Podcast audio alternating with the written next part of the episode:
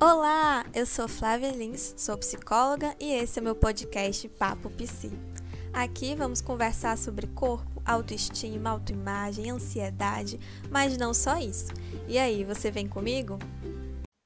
Hoje o nosso papo vai ser sobre saúde mental e como cuidar. Eu vou te dar algumas dicas, mas antes a gente vai entender da onde vem esse tabu, esse pré-julgamento que tem em cima da saúde mental. Quantas vezes você já ouviu alguém falar que foi num psicólogo por prevenção? Hum? É muito mais comum a pessoa fazer aí um check-up de seis em seis meses, às vezes um check-up anual, na questão física, né? Nos médicos aí, um ortopedista, um cardiologista, um clínico geral. Mas é muito raro você escutar essa normalidade quando se trata da saúde mental.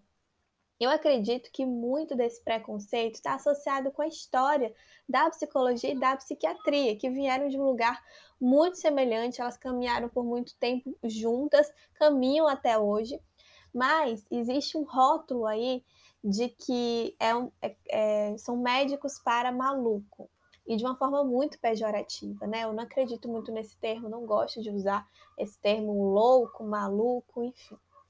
Mas por muito tempo, essas pessoas foram vistas como incômodas, era necessário separar elas, colocar em manicômios, afastar da sociedade, e assim foi sendo construída a visão que as pessoas têm sobre quem precisa de um suporte psiquiátrico.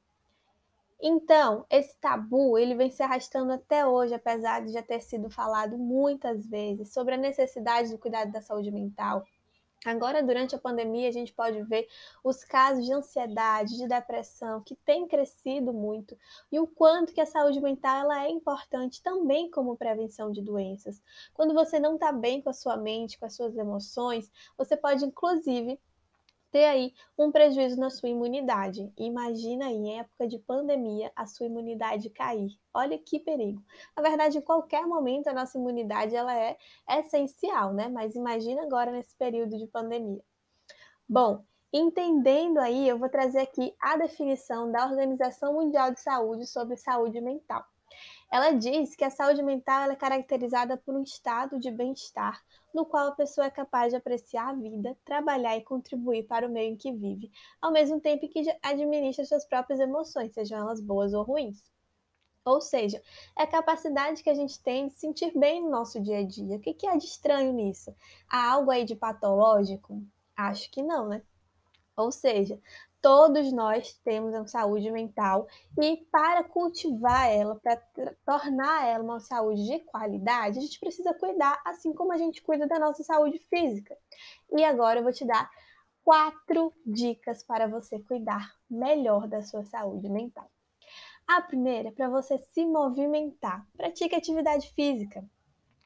Sabe por quê? Porque ela produz uma coisa chamada endorfina que contribui muito para a redução do estresse, da ansiedade, pode até prevenir uma depressão.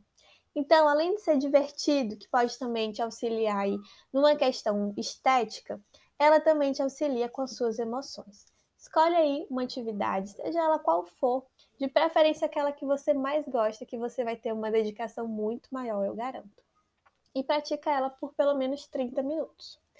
A segunda dica é se conecte com você. Desliga o celular, sai da rede social e se conecta com você.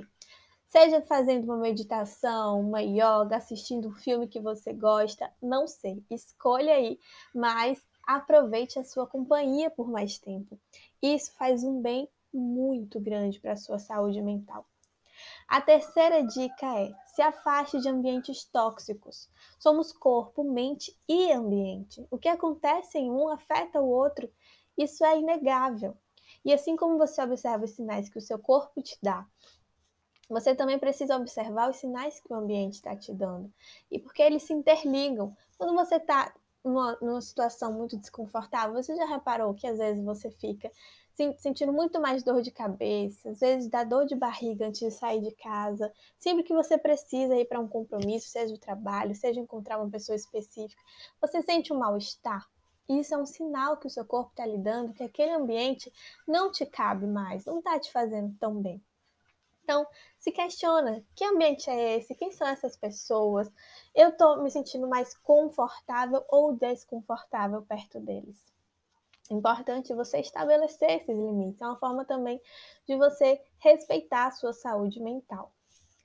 E quarta e última, mas não menos importante, faça terapia. Você já imaginou ter uma vez por semana um tempo ali inteiramente dedicado a você? Um lugar de acolhimento, sem julgamento, sem palpite, onde você pode falar tudo, você pode ser quem você é, sem ser julgado por isso? Você sabia que a terapia te auxilia num processo de autoconhecimento, melhoria na autoestima, você consegue entender melhor as suas emoções, fortalece seu autossuporte para lidar com as situações do dia a dia, que existem conflitos, não tem uma vida sem conflitos, né? Então a terapia ela pode te ajudar a lidar melhor com esses conflitos. Enfim, o caminho do autocuidado e do autoconhecimento, ele é muito, muito, muito, muito importante e feito na companhia de um profissional capacitado para isso, que entende das técnicas, das teorias, enfim, eu acho que pode te ajudar ainda mais. É isso, eu espero que esse papo tenha feito sentido para você, que essas dicas sejam úteis e que você possa colocar em prática o quanto antes. Um beijo e até o próximo episódio. Ah, e claro, se quiser conversar comigo, me procura lá no Instagram, arroba